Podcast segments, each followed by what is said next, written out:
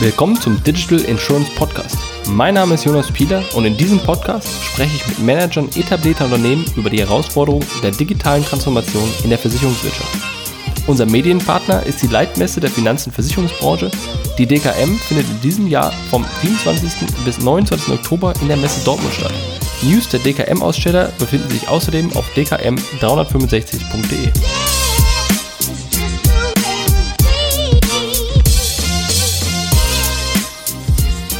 Hallo Stefan, wer bist du? Was machst du? Hallo Jonas, ja, Stefan hast du schon gesagt, Stefan Däne heiße ich, ähm, bin aktuell im Vorstand der ADAC-Versicherung zuständig für Marketing, Produktentwicklung und Vertrieb.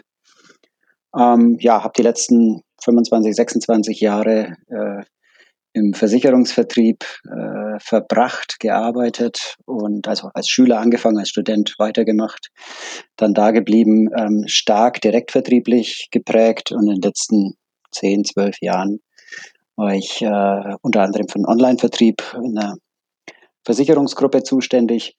Ähm, ja, das mal so vorab. Was ich dazu sagen will, ist aber, ich spreche jetzt hier nicht als, als ähm, Mitarbeiter oder Vorstand einer Gesellschaft, sondern wir haben ausgemacht, dass wir uns quasi privat unterhalten. Ähm, ich bringe alles mit ein, was ich so an Meinungen, Erfahrungen habe, aber ich bin weder der totale Digitalisierungsexperte, also wir haben einen Chief Digital Officer und der hat auch zu allem eine fundierte Meinung.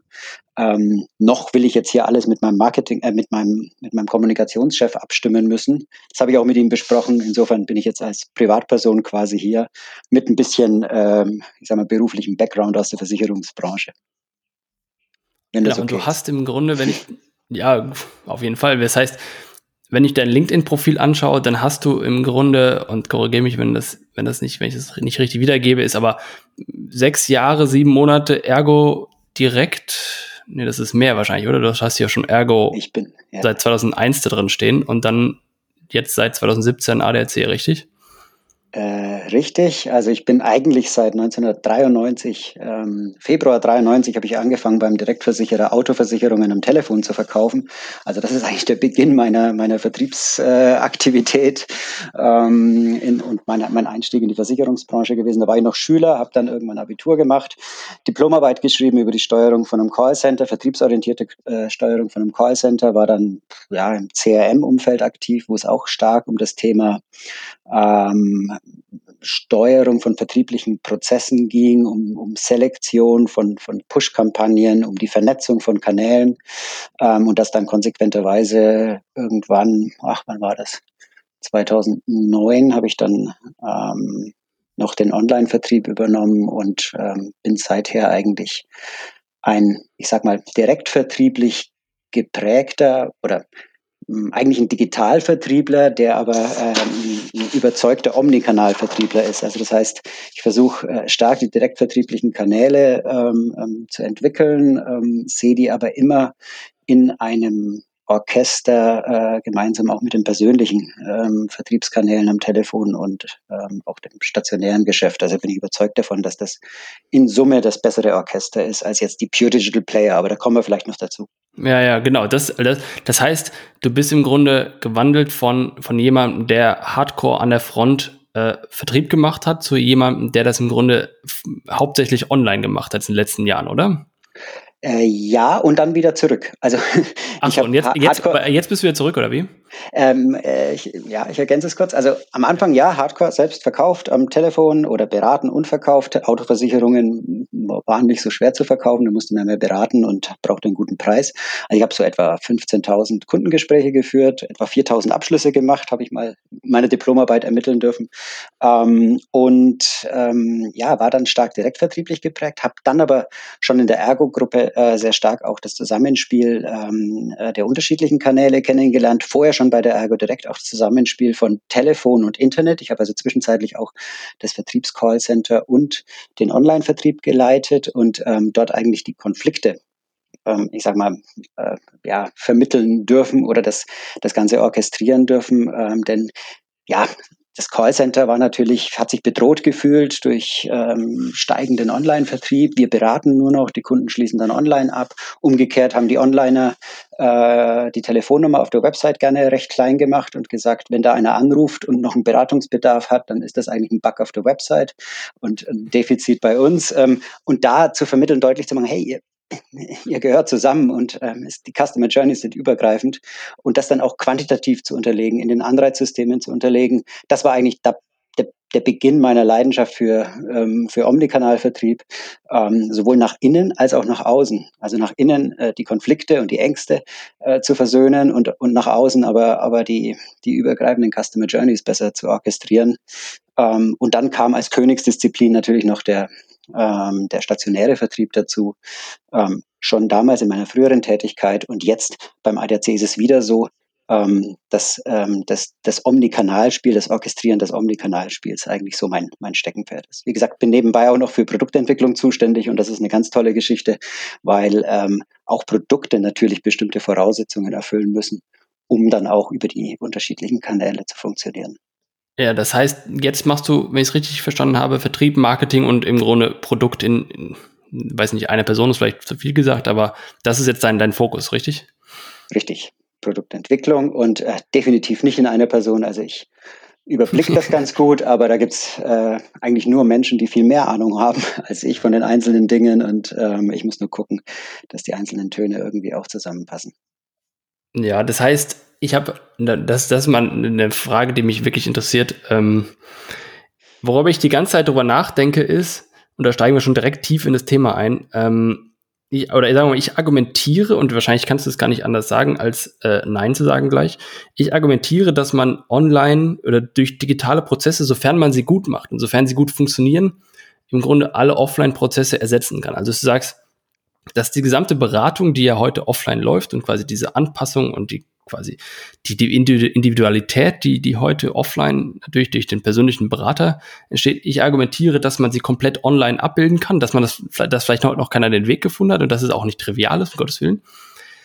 Aber mich interessiert, weil du ja auch ohne beide Welten kennst, glaubst du, dass das geht oder du kannst es nicht sagen, weil du ja im Grunde einen Haufen Offline-Vertrieb im, im, Rücken hast? Oder, nee, nee, nee, ich kann oder, das, oder das, das wie, Schöne. Was ist also deine also, Meinung dazu? Ja, nee, ich kann da ganz offen reden. Das ist auch, auch ein Grund, warum ich, warum ich ganz gerne beim ADAC bin, weil wir haben ähm, ähm, wirklich besondere Voraussetzungen, über die möchte ich jetzt nicht im Detail sprechen, aber warum es hier noch weniger Hürden gibt, äh, eigentlich, eigentlich äh, das, das Kanalspiel optimal kundenzentriert auszurichten. Ähm, ich muss dich enttäuschen. Ich kann deine Frage nicht äh, verneinen, ähm, sondern du hast vollkommen recht.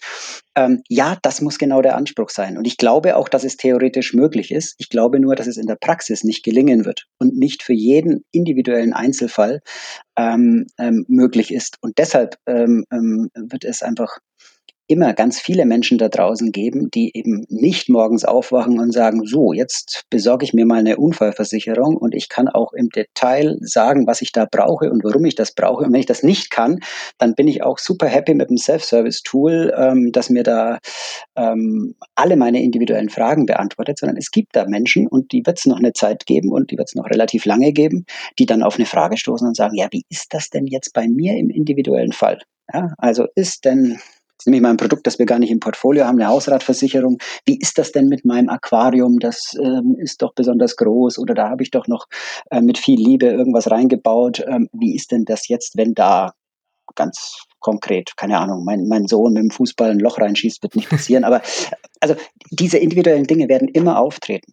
Und ich glaube, was, was äh, schon definitiv so sein wird, ist, dass wir immer mehr ähm, rein digitale Prozesse haben werden. Aber eben nicht ausschließlich. Die Customer Journey wird zunehmend digital, mobil beginnen ähm, und sie wird sich aber immer weiter verästeln und fortsetzen. Also da bin ich jetzt wieder Privatperson. Ähm, ja. Ich bin nach wie vor Hypovereinsbank und DIBA-Kunde. Ich habe die Hypovereinsbank nicht aufgegeben, weil ich da irgendwie das Gefühl hatte, ich könnte mal in die Filiale gehen. Ich war da, glaube ich, seit zehn Jahren nicht mehr.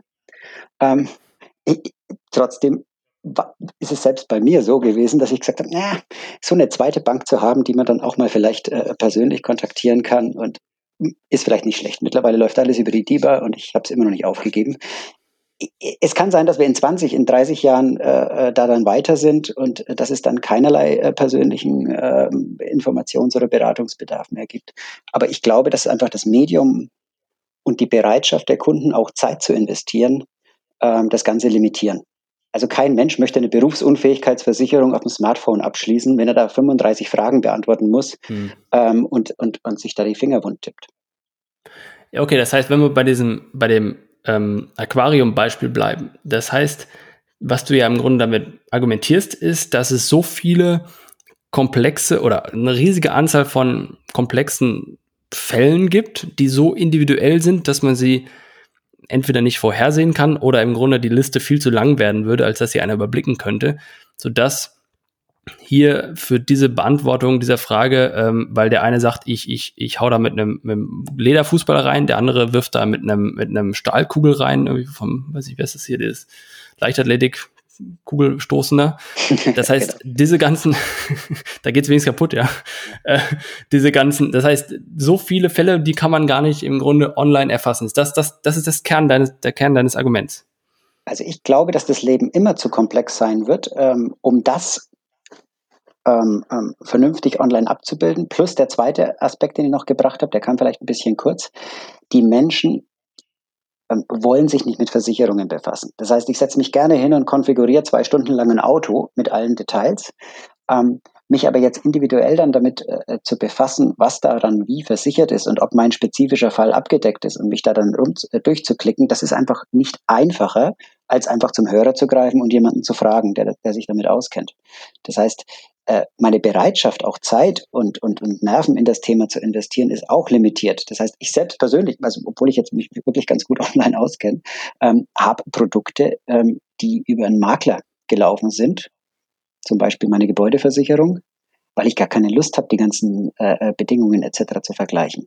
Natürlich gibt es Plattformen und es wird noch mehr Plattformen geben, die das dann ähm, ein, ein, ein Stück weit ähm, äh, kommodisieren, ähm, so wie es in, in, in der Autoversicherung schon der Fall ist. Und es wird ganze hm, Sparten geben, die da äh, noch stärker äh, äh, Pure Digital gespielt werden.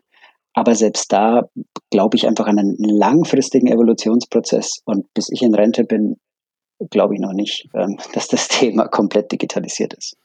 Ja, und äh, zu deinem, äh, ganz kurz noch ein Beispiel, das brennt ja. mir einfach noch. Ähm, und du hast natürlich recht, äh, Digitalisierung wird aber einen ganz starken äh, äh, Standardisierungsdruck ausüben und es werden auch Versicherer unter die Räder kommen, die, deren Produkte ähm, ähm, zu kompliziert sind. Also wenn ich mit dem Auto gegen, gegen irgendwie was mit vier Beinen fahre und ich muss dann noch unterscheiden, ähm, ob das jetzt jagbares Wild war oder, oder was auch immer, äh, damit es dann auch versichert ist, ähm, das, das macht keinen Sinn. Also da müssen wir deutlich einfacher werden, aber ich glaube, selbst wenn wir da das, was wir die letzten zehn Jahre vereinfacht haben, nochmal mit Faktor drei in die Zukunft projizieren, sind wir immer noch nicht da, ähm, ähm, dass Versicherungen dort sind, wo viele Startups uns ja glauben machen, dass es schon in zwei Jahren der Fall ist. Ja, also wo ich, wo ich bei dir bin, ist bei dem Argument, ich nicht unbedingt bei dem Argument zu sagen, das geht nicht, weil am Ende des Tages ist diese Frage, ist jetzt mein Aquarium versichert oder nicht, die muss ja in den ähm, Versicherungsbedingungen drinstehen. Das heißt, am Ende des Tages, wenn es zum Streitfall kommt, muss diese Frage ja eins, eins oder eins oder null beantwortbar sein.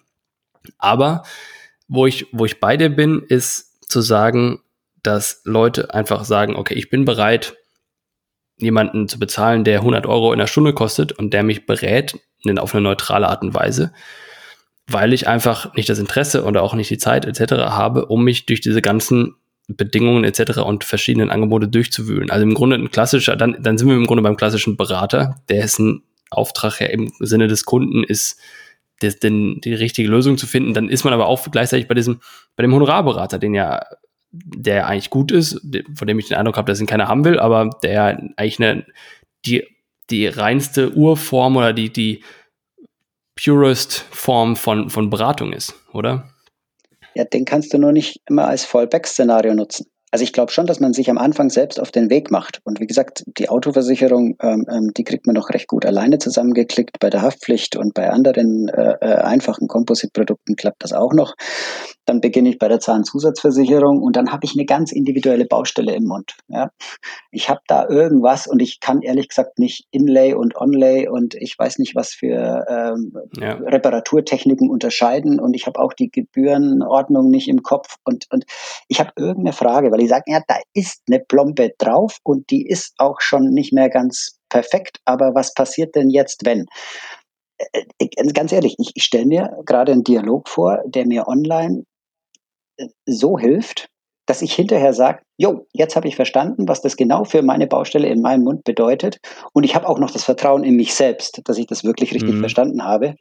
Ähm, tue ich mich schwer mit. Ähm, und nochmal, ich spreche, ich spreche immer von einem Anteil an Menschen. Ich spreche, äh, ich bin ja, selbst ein, ein großer Fan davon, dass das, äh, das Online-Geschäft, äh, ähm, dass sich das mm, deutlich weiter pushen lässt und dass wir, dass wir noch ganz, ganz viel heben können. Ich hoffe, wir kommen in dem Podcast noch dazu, ähm, um, um diese Potenziale zu erschließen, weil da ist die Branche meines Erachtens total unter ihren Möglichkeiten. Aber ich, ich spreche jetzt von denen, die wir als letztes erreichen werden. Und da gibt es einfach ganz viele Fälle, die nicht nur die, die ich sag mal, ähm, ja, die digitalen Nachzügler betreffen, sondern auch ganz, ganz normale Menschen wie du und ich sind, die einfach sagen, ich habe keinen Bock jetzt für eine, für eine 200 Euro äh, Gebäudeversicherung Bedingungswerke zu vergleichen und eine Plattform, eine vernünftige, mhm. finde ich dafür auch nicht, weil die großen äh, Plattformanbieter sagen, oh, da ist nicht genug Traffic drauf, da verdienen wir nicht genug mit, ähm, also investieren wir da nicht.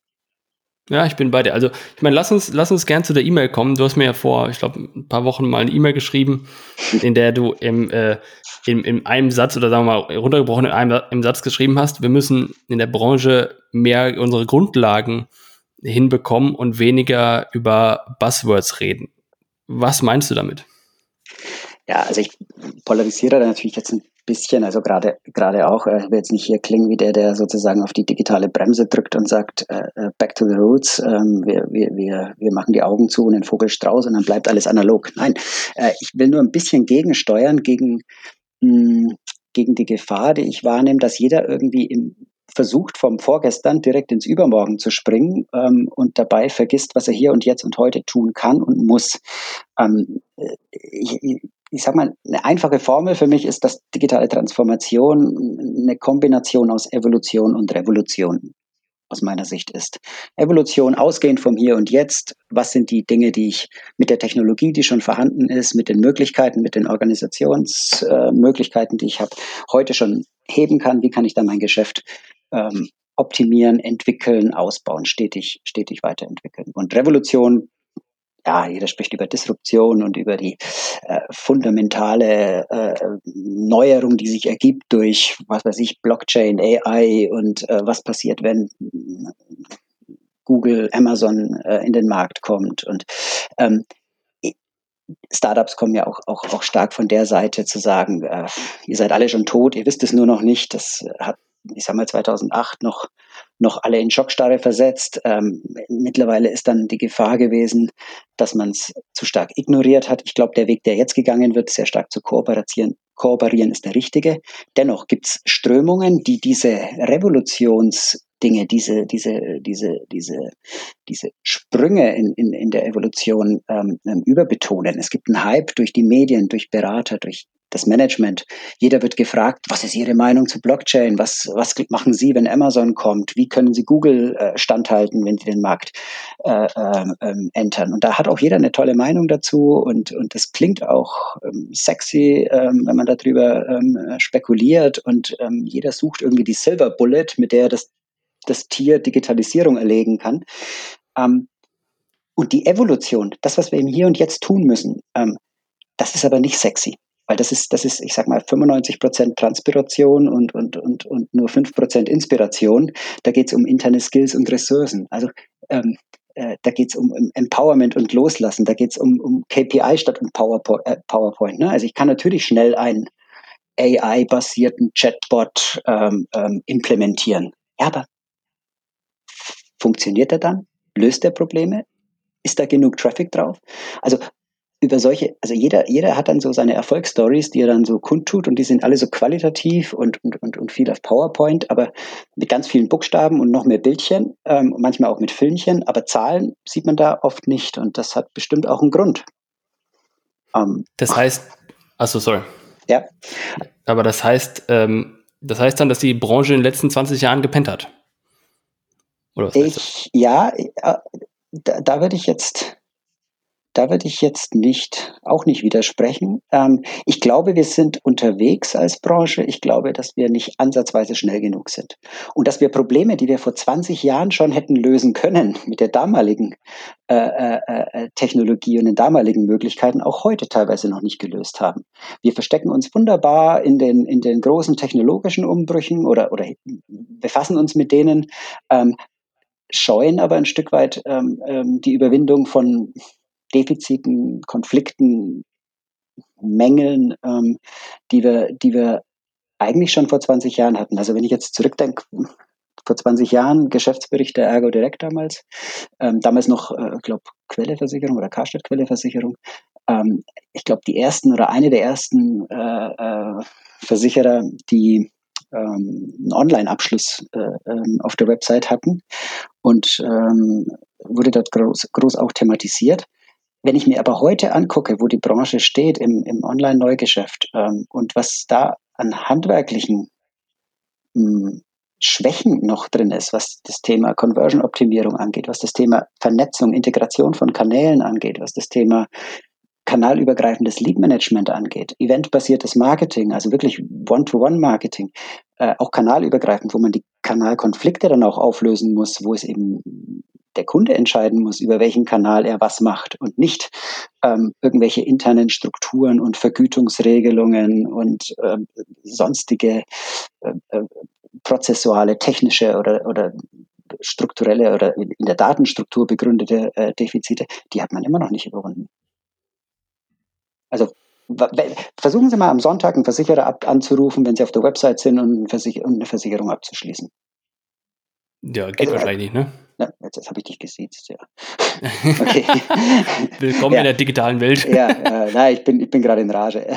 nee, aber, ja, ja, nein, äh, mach, alles gut. Nee, das, nur, nur, diese Emotionen brauchen wir, die brauchen wir. nur wenn du, wenn, äh, wenn, wenn, du, wenn du auf äh, Sonntag ist, also jeder, der, also ich meine, so viel Tracking kann ja jeder, dass er sieht, wann ist Traffic auf meiner Website und ähm, ja, dann äh, gibt, kann ja auch jeder mal, mal ausmessen, wenn er es denn kann, ähm, ähm, ähm, wann, wann die Leute anrufen. Und dann wird er feststellen, hm, Mist, das ist nicht immer dann, wenn ich jetzt äh, mit meiner Betriebsvereinbarung und mit meiner Struktur da äh, dienen kann. Im Zweifelsfall geht dann vielleicht sogar jemand dran, aber der sagt dann, nee, der, die Anfrage muss ich an Vermittler weiterleiten.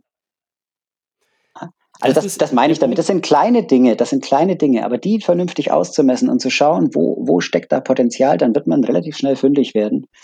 Ähm, muss sich aber den Konflikten stellen, um die man wunderbar rumreden kann, wenn man, wenn man sagt, ah, wir diskutieren jetzt mal, warum es für Google gar nicht opportun ist, in den deutschen Versicherungsmarkt einzusteigen.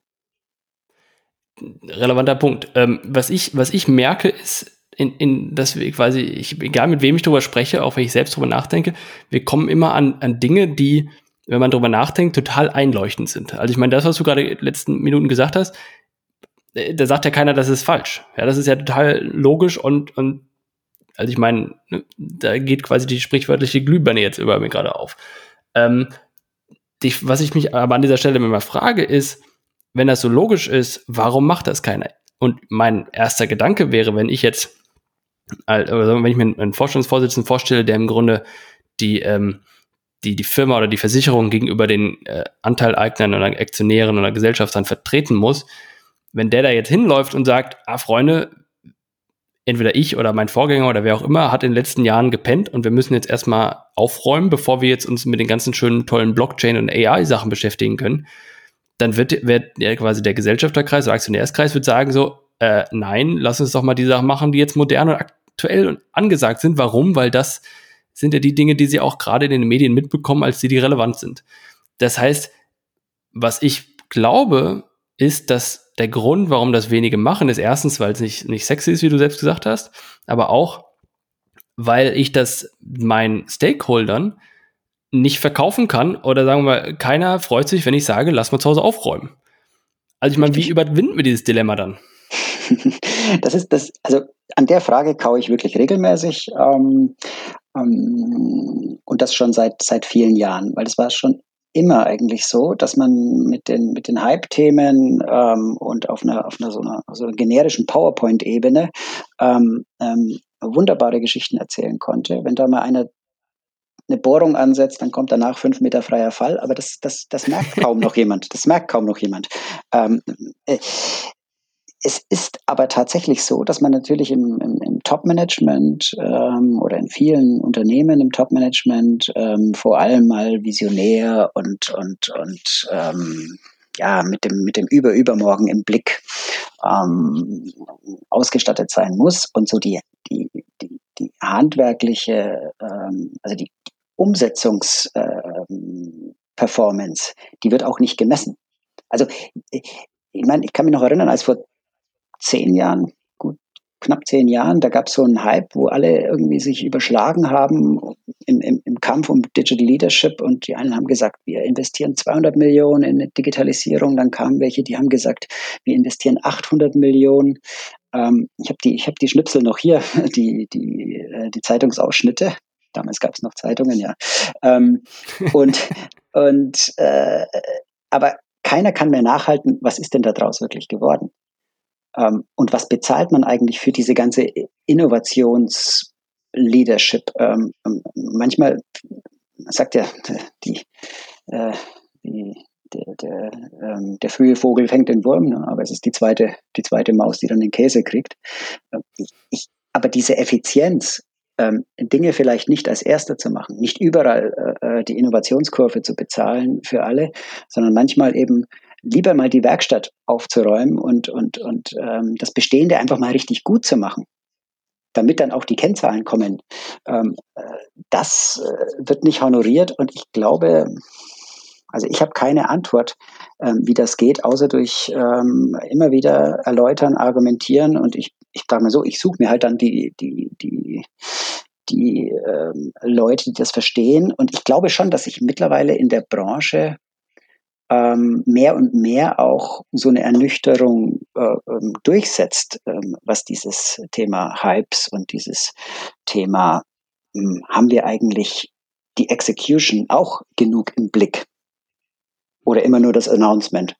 Ähm, dass das schon mehr und mehr gesehen wird. Und ich kann nur sagen, versuche es halt in meinem Aktionsradius ähm, ja, mehr oder weniger äh, erfolgreich, manchmal mehr, manchmal weniger, äh, zusammenzubinden und irgendwo zu versuchen, nach oben, ja, schon die, die, die, die spannende Geschichte dann auch, auch zu erzählen, aber eben äh, im Maschinenraum dafür zu sorgen, dass die Maschine wirklich auch geölt wird und da, wo es stinkt und scheppert und kracht, ähm, dass dort eigentlich die, die Produktion stattfindet. Ja, das ist, das ist eine Sache. Ich, wenn wir, wir machen ja im Grunde auch äh, eine Reihe von Softwareentwicklungsprojekten, wo wir einfach Apps bauen und wirklich bis zur Zeile Code den ganzen Kram umsetzen. Und deswegen, wenn ich jetzt, ist das vielleicht ein, ein extrem kleines Beispiel, aber wenn ich jetzt im Grunde über, über das Thema der Softwareentwicklung nachdenke, dann hast du eine ähnliche Situation. Du kannst im Grunde Abkürzungen nehmen, so wie du beim Hausbau auch, naja, da hast du, wenn es zusammenfällt, ist schlecht, aber theoretisch kannst du dort auch Abkürzungen nehmen, indem du dann die wasserdichte Folie nicht so richtig dran nagelst, wie du es eigentlich hätte machen müsstest, damit du einfach schneller fertig wirst. Das kannst du bei der Softwareentwicklung auch machen. Und ähm, das ist aber, das, das sorgt dafür, dass du schneller fertig bist, wenn es gerade unter Zeitdruck läuft, aber das sorgt auch dafür, dass ein halbes Jahr später oder wann auch immer dir diese Abkürzung irgendwann auf die Füße fällt, weil irgendwas nicht funktioniert oder du nicht mehr weißt, welche Schraube wie zusammenpasst, etc. Mhm. Und ich versuche dieses Dilemma immer aufzulösen, indem wir, während wir im Grunde neue Features entwickeln, auch gleichzeitig sozusagen diese Hausaufgaben, von denen du gerade gesprochen hast, ähm, mitnehmen. Das Problem ist aber, sobald dann es darum geht, wenn es dann unter Zeitdruck geht, weil entweder der Scope sich vergrößert hat oder die Zeit abgenommen hat oder das Budget kleiner geworden ist oder irgend sowas und du dann quasi direkt in, in diese Herausforderung reinkommst, jetzt schnell fertig werden zu müssen, dann ist das Erste, was du wegkürzt, natürlich diese Hausaufgaben, weil das sieht ja eh keiner und dafür wirst du nicht geschlagen, wenn das keiner wegnimmt und das fällt erst später auf. Das heißt, das Interesse ist es da aufzu, äh, wegzukürzen erst. Ja, das ist das Problem. Ich, ich finde das auch okay. Ich glaube auch, wir müssen, wir müssen so, ein, so, ein, so eine Good Enough Mentalität, äh, äh, die ist total wertvoll, gerade in der digitalen Welt, wo man vieles auch mal probiert und dann wieder wegwerfen muss. Mir geht es um ein ganz anderes Thema, äh, wo man keine Kompromisse äh, ähm, äh, akzeptieren sollte, ist, wie kommt es beim Kunden an? Und wenn ich, wenn ich jetzt eine App oder ein Kundenportal oder was auch immer baue und, und, und, und das dann super toll kommunizieren kann, weil ich da die modernsten Methoden und, und, und, und, und architektonische äh, äh Besonderheiten und äh, UX at its best und was auch immer alles äh, äh, präsentieren kann. Aber mir nicht Gedanken darüber mache, ähm, warum, da, warum da keiner reingeht, weil ich noch einen Authentifizierungsprozess per Post habe, weil ähm, irgendein Jurist hinten links oder vorne rechts sitzt, der sagt, nee, also, boah, nee, also äh, andere Identifizierungsverfahren, nee, also das ähm, müssten wir erstmal prüfen, dauert noch zwei Jahre, oder weil irgendein äh, anderer äh, aus dem Keller kommt und sagt, äh, warum er gerade den Prozess nicht bauen kann, oder man im Unternehmen gar nicht das Wissen hat, was ist denn eigentlich gelerntes Verhalten bei den Kunden und was, was würde denn eigentlich ähm, hier diesen äh, äh, diesen, diesen Zugang wirklich auch erleichtern. Also wo bounced eigentlich der ganze, der ganze Traffic? Wo, wo, wo hakt es eigentlich? Ähm, das, das, darum geht's mir. Das, das meine ich mit, mit handwerklicher, ähm, ähm, ähm, ja, oder mit, mit, mit, mit Execution, zu sagen, welches Kundenproblem löse ich und das dann auch konsequent zu quantifizieren und zu schauen, wo bricht's ab, wo fehlt's mir. Ne? Nicht nur, ich ja. habe jetzt das Portal und ich habe 20 Millionen ausgegeben, ich habe jetzt den Chatbot und keiner nutzt ihn, egal. Ähm, ich habe jetzt die, die digitale Antragsstrecke und da ist auch ganz viel berechnet worden. Ähm, aber, aber wirklich dann auch, auch nachzuhalten und sagen, so, und jetzt beginnt die Arbeit des Optimierens und die, die, die Frage, was hindert das Ding dran, äh, vernünftig zu skalieren? Ja, fallen mir total viele Sachen ein. Allein bei dem Thema der Quantifizierung dessen, was ich mache, steckt ja auch immer drin, ich mache transparent, wo ich einen Fehler gemacht habe. Also wenn ich erst ein Riesenprojekt ankündige mit das wird alles super, das dann live stelle und super. dann die Zahlen habe und merke, das funktioniert nicht, dann habe ich zwei Optionen. Entweder sage ich allen, okay, ich war doch ein bisschen zu vorlaut und, und es funktioniert doch nicht. Oder ich versuche das irgendwie zu verstecken und, und hoffe, das merkt keiner. Und das letzte ist natürlich das kurzfristig bequemere, langfristig natürlich das, das Schwierige. Und das ist ein super Punkt, ja. Das ist ein, definitiv ein guter Punkt, auch ein Kulturmerkmal, ähm, was es wirklich gilt, ja. in der Organisation zu fördern. Eben nicht den, äh, äh, eigentlich muss man, muss man den am lautesten loben, ähm, der unzufrieden ist und sagt, ähm, ich bin nicht zufrieden, weil ich wüsste, wie es noch viel besser geht. Und nicht den zu ja, loben, der sagt, wir sind alle Weltklasse. Ne? Aber dann sagen, dann kommt es, dass jeder quasi äh, sagt, ich bin unzufrieden, quasi weil es gut ist zu sagen, ich bin unzufrieden. Also ich meine, der Nein, muss halt die müssen ja begründen, sagen. warum sie unzufrieden sind, ja, genau. was sie dann noch viel besser machen würden. Also einfach dieses, dieses, äh, diese, diese, ich nenne es mal positive Paranoia zu, zu fördern, zu sagen, es, es ist zwar okay, aber es geht noch viel besser. Ähm, und ich wüsste auch wie. Das, das muss gibt, eigentlich ähm, immer die Blickrichtung sein das ist, das ist ja das Thema Kultur, das ist ja brutal wichtig und eins meiner fast schon Lieblingsthemen. Ähm, ist, ich habe mal vor Jahren ein Buch gelesen, Five Dysfunctions of a Team. Ähm, ich habe das nicht mehr ganz im Kopf, aber im Grunde diese fünf Dysfunktionen waren, ähm, wenn sich das quasi wie so eine, wie so eine Pyramide und es baut das aufeinander auf und du kannst das darüber nur erreichen, wenn du das darunter geschafft hast. Und das unterste ist im Grunde Vertrauen.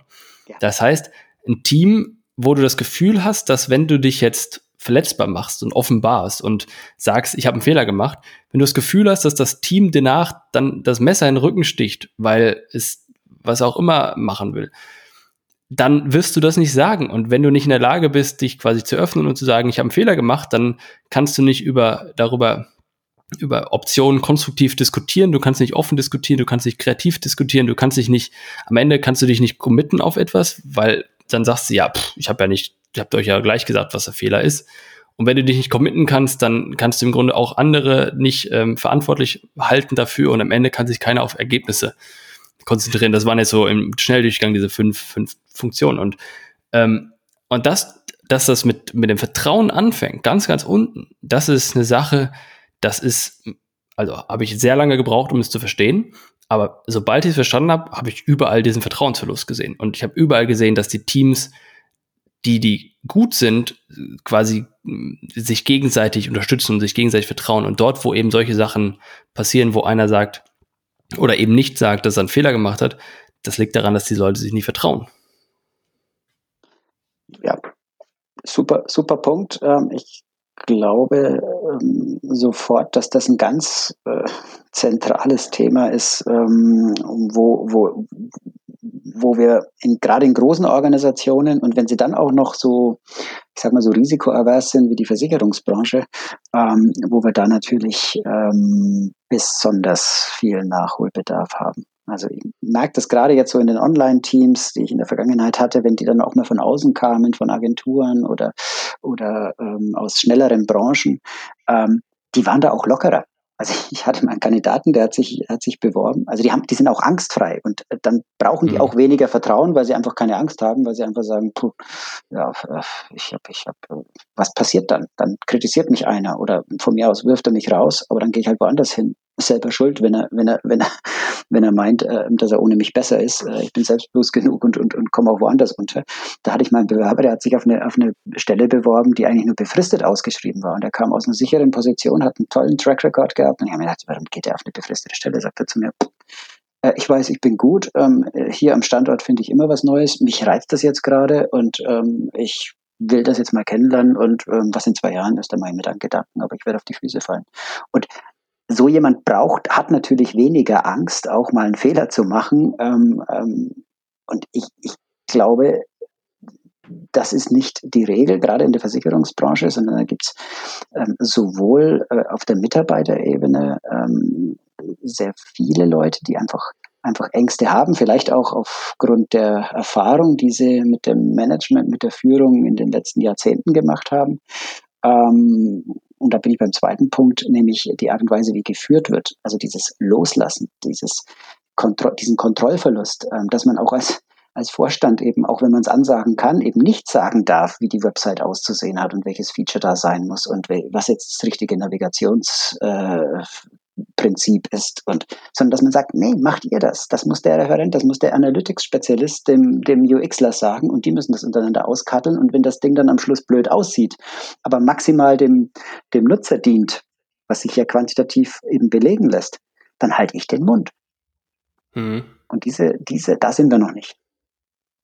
Ja, anderes Buch, das, was du gerade gesagt hast, ich habe, ich glaube, das ist, ich habe, als ich mich vor ein paar Jahren mit diesen ganzen Leadership-Themen aus eigenem Anlass beschäftigt habe, weil ich in der ähnlichen Herausforderungen hatte, ähm, habe ich ein anderes Buch gelesen zu einer ähnlichen Zeit, High Output Management von Andy Grove. Das ist der, ich weiß nicht, ob der Intel gegründet hat oder, weiß ich, vierte Mitarbeiter von Intel und lange Vorstandsvorsitzende etc. Und der hat im Grunde gesagt, man kann zwei Sachen in Anführungsstrichen mit Leuten machen. Man kann sie motivieren und man kann sie trainieren, aber man kann ihnen nicht sagen, was sie machen sollen. Und es, es, wenn etwas nicht funktioniert, dann liegt es immer an einem dieser zwei Dinge. Entweder ist die Person nicht motiviert gewesen, da jetzt eine gute User Experience zu machen. Dann kann man fragen, warum ist das der Fall? Weil sie mit den Zielen nicht übereinstimmt oder nicht gewertschätzt wird oder was auch immer.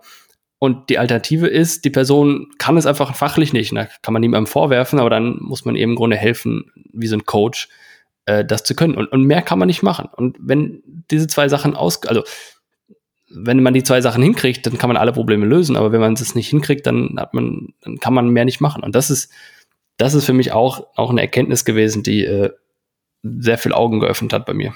Hm, also das, das aber nur zwei. Buch, Buch kenne ich jetzt nicht, aber das korreliert sehr stark mit so einem Standardwerk aus dem, aus dem Personalmanagement, kenne ich noch aus dem, aus dem, aus dem Studium. Ich glaube, keine Ahnung, 69 oder so geschrieben, Situational Leadership. Da ging es ja. so ganz, ganz grob um das Thema ähm, Mitarbeiter können und wollen oder können und wollen nicht oder äh, eins von beiden und wie geht man dann damit um? Ähm, ich habe ein bisschen gezuckt bei dem Thema, ähm, man muss Mitarbeiter motivieren. Ja, ähm, dachte ich mir. Ich, ich, ich glaube, dass äh, die Motivation ganz stark als Potenzial in jedem vorhanden ist. Jeder hat irgendwie Lust, seine Zeit nicht einfach nur abzusitzen, sondern irgendwie dem ganzen Sinn zu geben und irgendwas, irgendein ein Ziel zu verfolgen. Ähm, und die Frage ist, was hindert diese Energie dran, ähm, ähm sich ja, im Einklang mit den persönlichen äh, ähm, ja, Wünschen ähm, und den Unternehmenszielen äh, zu befinden. Und da einfach äh, zu verstehen, äh, wenn einer natürlich auf dem falschen Job sitzt und eben, keine Ahnung, ich habe UXler kennengelernt, die, die sind einfach super gut in der, in der, in der Theorie und in der Kunst, ähm, aber sobald es um Zahlen ging, ähm, da haben die, haben die Schwierigkeiten gehabt. Da muss man halt dann überlegen, okay, der, der wird jetzt nicht, ähm, äh, es ist einfach schwer, jemanden zu finden, der sowohl ein sensationell guter UX-Designer ist, als auch äh, ein, ein, ein Top-Web-Analyst. Ähm, aber dann muss man eben irgendwo gucken, wie, wie, wie, wie baut man da ein Team und gibt beiden die Klarheit und, und, und, und vermittelt ihnen, dass sie beide total wichtig sind ähm, ähm, und dass sie besonders gut sind, wenn sie zusammenarbeiten und feiert dann auch gemeinsam Erfolge. Und dann, ja, es, ich, ich kenne kein Patent, Patentrezept, ähm, aber zurückzukommen auf dein Beispiel, ähm, ich glaube schon, dass es wichtig ist für eine zu verstehen, was, was nicht läuft und wo man ansetzen muss. Und in den meisten Fällen muss man bei sich selbst ansetzen. Ja, guter Punkt. Hast du eigentlich, das, die Frage brennt mir die ganze Zeit auf der, auf der Lippen oder wie das heißt, den, die Person, die du vorhin erwähnt hast, hast du die eingestellt am Ende oder Na klar. Äh, dazu? Na klar, ist und noch da was und war, ist super. länger als zwei Jahre oder was? Oder wie laufen die zwei Jahre noch? Oder wie war das? Jetzt habe ich, hab ich natürlich was für Quatsch. Ich wollte eigentlich nicht. Grüße, ja, Grüße an dieser Stelle. Lauf, laufen noch und jetzt habe ich, oh Gott, mein Team wird mich jetzt, wird mich jetzt teeren und federn. Ähm, aber ja, ist noch da und ähm, es tut uns einfach gut, ähm, ähm wenn man Bestehendes und Neues verbindet und, und, und äh, gegenseitige Wertschätzung entsteht. Weil jeder also die einen merken, wir brauchen vielleicht mal Revoluzer und Leute, die äh, Dinge in Frage stellen und die auch mal, ich sag mal, rotzfrech Dinge hinterfragen, wo andere sagen, oh, da hätte ich mich nicht dran getraut. Ähm, und dann gibt's aber auch wieder äh, Dinge, da, äh, da, da ist es wichtig, äh, ähm, einen gewissen Background zu haben, zu wissen, dass manche Dinge eben in einer, in einer Versicherung nicht so gehen wie in einer Agentur, dass man ein Reputationsrisiko hat. Gerade ich habe jetzt immer bei, bei großen Brands gearbeitet, da kann man nicht einfach mal ja, Trial and Error mäßig äh, ähm, eine Reputation verspielen. Oder beim Datenschutz hört natürlich der Spaß auf oder, oder bei irgendwelchen Security-Themen, die jetzt wirklich völlig übers Ziel hinausschießen. Ähm, aber, aber das auszutarieren und, und ein Team äh, äh, zu, zu erleben, das sich in seiner Diversität respektiert, wertschätzt und, und, und, und sich gemeinsam vorwärts entwickelt und am Schluss einen als, als Führungskraft nur noch hinterher schleift und sagt, äh, komm mal mit, Chef, wir, wir sind schon ein paar Meter vorausgerannt, schauen wir, was wir gebaut haben. Äh, das ist einfach was Tolles. Und äh, dann braucht man dieses Team auch nicht mehr motivieren. Aber das heißt, wenn wir das, wenn wir das zusammenfassen, das Gespräch, dann sind wir am Ende wieder beim Thema Kultur gelandet. Also, das heißt, sind unter den Grundlagen von der Hierarchie bevor man quasi mit den Grundlagen, die wir im Grunde im, im Zentrum hatten heute, bevor man die angreift, muss man eigentlich seine Kultur, ich will nicht sagen in Ordnung bringen, aber jetzt, jetzt muss ich verbessern. Hart Oder wie siehst du das? Jetzt muss ich hart widersprechen. Ich glaube nämlich, genau das ist ein großer Fehler, den viele machen. Wir machen jetzt mal Kultur. Und dann stellen sie sich irgendwelche bunten Möbel ins Büro, malen alles an, machen hier einen coolen Snackautomaten rein und sagen, wow, jetzt, jetzt komme ich mit, mit, mit, genau, und mit, mit, weißen Sneakern auf dem Anzug kommt dann der Vorstand ins Büro, lässt die Krawatte weg und hat Kultur gemacht. Ähm, es funktioniert gar nicht, es sind nur alle irritiert und das ist ein bisschen peinlich berührt. Ähm, ähm, ich glaube, Kultur entsteht aus dem, aus dem Erleben, aus dem Machen ähm, und, und ähm, aus, dem, aus dem Durchhalten. Ähm, äh, äh, es, ich finde, ich habe jetzt lachen müssen äh, neulich, weil ähm, wir mussten ja auch jetzt äh, aufgrund der Corona-Krise ähm, von jetzt auf gleich äh, ist bei uns jetzt ähm, die ADAC-Zentrale ähm, quasi am Freitag, von Freitag auf Montag äh, ins Homeoffice verbannt worden. Und das klappt super.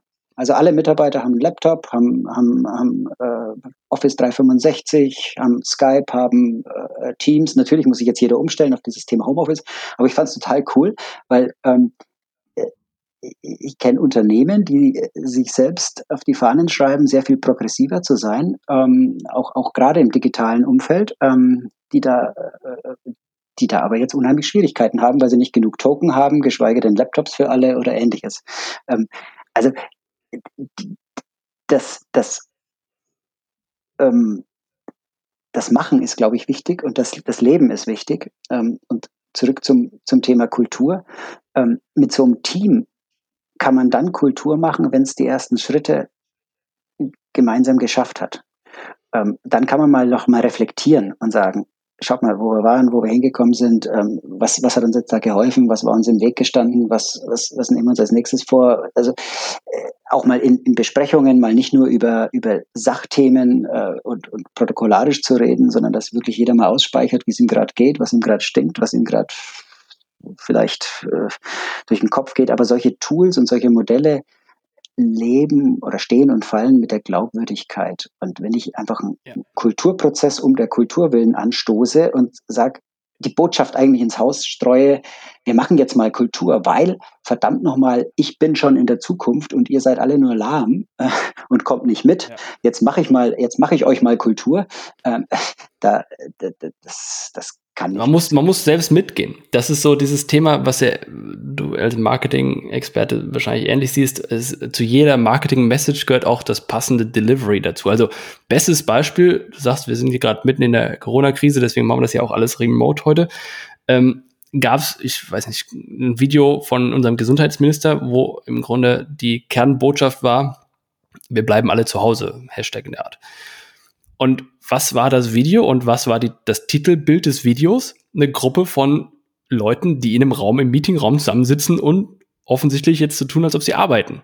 Also ich meine, da das Video an sich das schon zeigt, dass eine Gruppe von Leuten in einem Raum sitzt und zusammen arbeitet, davon spricht, alle sollen jetzt nach Hause gehen, das ist nicht überzeugend. Also ich meine, man kann ja gerne sagen, wir müssen zusammensitzen, weil was auch immer und wir machen besondere Vorsicht, weil deswegen ist zwischen uns jetzt immer ein Stuhl frei oder wir geben uns nicht die Hand etc. Das kann man ja, hätte man ja alles sagen können und ich will auch nicht unterstellen, dass die nicht sowas machen. Aber die Message des Videos war genau das, wie du es gerade auch äh, in Bezug auf Kultur gesagt hast. Macht mal so, aber die, das Delivery hinten dran, das war einfach nicht authentisch. Und das ist das Problem an der Geschichte. Ja, und man muss selbst Teil dieses Kulturprozesses sein. Und da reichen eben nicht die weißen Sneaker und das Hochglanzinterview im, im Firmenmagazin oder, oder im Videoportal auf der, auf dem, auf, im Intranet, ähm, sondern das beginnt dort, wo es einem selbst wehtut. Und ähm, also, wo man mal zum Fehler stehen muss, wo man mal die, ja, ich sag mal, aus der Komfortzone raus muss und sich Dingen stellen muss, die man, die man vielleicht gescheut hat. Das merken Leute, dass sie merken, hm, das tut dem gerade weh, aber der hält das jetzt durch. Also der macht das mit, der meint das ernst. Und nicht nur, ja. wir haben jetzt Change verordnet bekommen ähm, und der Rest bleibt gleich. Ne? Bloß weil der jetzt ja. seine Meinung geändert hat äh, und, und, keine Ahnung, im Silicon Valley mal so eine Suing-Tour gemacht hat und helleres Licht empfangen hat. Äh, drum müssen wir jetzt plötzlich alle in die andere Richtung laufen, Klammer auf, da wo wir immer schon hin wollten, da will er jetzt plötzlich hin und, und will uns erklären, dass wir die Lahmen waren. Das sind doch die Dinge, die Stimmen, die dann, die dann, die dann hochkommen und nicht immer zu Unrecht. Natürlich immer ein bisschen überzogen, aber äh, es, es, muss, ein, muss ein Miteinander sein. Und äh, also nochmal, da muss jeder bei sich selbst anfangen und ich bin da, bin da definitiv nicht, ähm, also nochmal, ich, ich spreche da hier als, als einer mit einer Meinung n gleich eins und ich hoffe, dass das auch nie jemand anhört, weil äh, ich rede mich gerade um Kopf und Kragen. weil ich über Dinge spreche, von denen ich null fundierte, ähm, ja, oder null, null fachliche Expertise habe. Ich werde auch nie ein Buch schreiben, weder mit fünf noch mit drei äh, Schichten auf einer Pyramide. Wenn du dir anschaust, wer alles Bücher, wenn du dir anschaust, wer alles Bücher schreibt, dann äh, das habe ich mir in der Fahrschule früher mal gesagt, wenn ich mir anschaue, wer draußen alles Auto fahren kann, dann kann ich das auch. Ja, okay, wenn man, wenn man mit dem Selbstbewusstsein ausgestattet ist, ist das super. Ähm, ich ich glaube, der Welt reicht wenn ich das versuche, in meinem kleinen äh, äh, Beritt anzuwenden und da immer wieder ein bisschen schlauer zu werden und ähm, wann es dann gut ist, sollen andere beurteilen. Aber das, ja, also ist, ist schwierig. Aber ich glaube, es kommt ums Erleben und äh, es kommt vom, vom Erleben, vom gemeinsamen Erleben, weil wir sind halt einfach doch verdammt soziale Wesen und ähm, eigentlich viel einfacher, als wir es als wir's manchmal äh, ähm, vermuten, wenn wir, wenn wir uns immer hinter Sachdiskussionen verstecken. Ja, hervorragend. Das war ich, nicht das Wort zum Sonntag, sondern zum Montag. Insofern danke ich dir für das Gespräch. Herzlichen Dank dir Und ja. Bis bald. Bis bald. Ciao. Ciao, ciao. Das war eine weitere Ausgabe des Digital Insurance Podcast. Weitere Folgen findest du in den Apps von Apple, Google, Spotify und Co. Wenn du wissen willst, wie du die Herausforderungen der digitalen Transformation in deinem Unternehmen meistern kannst, kontaktiere uns unter jonaspieler.com.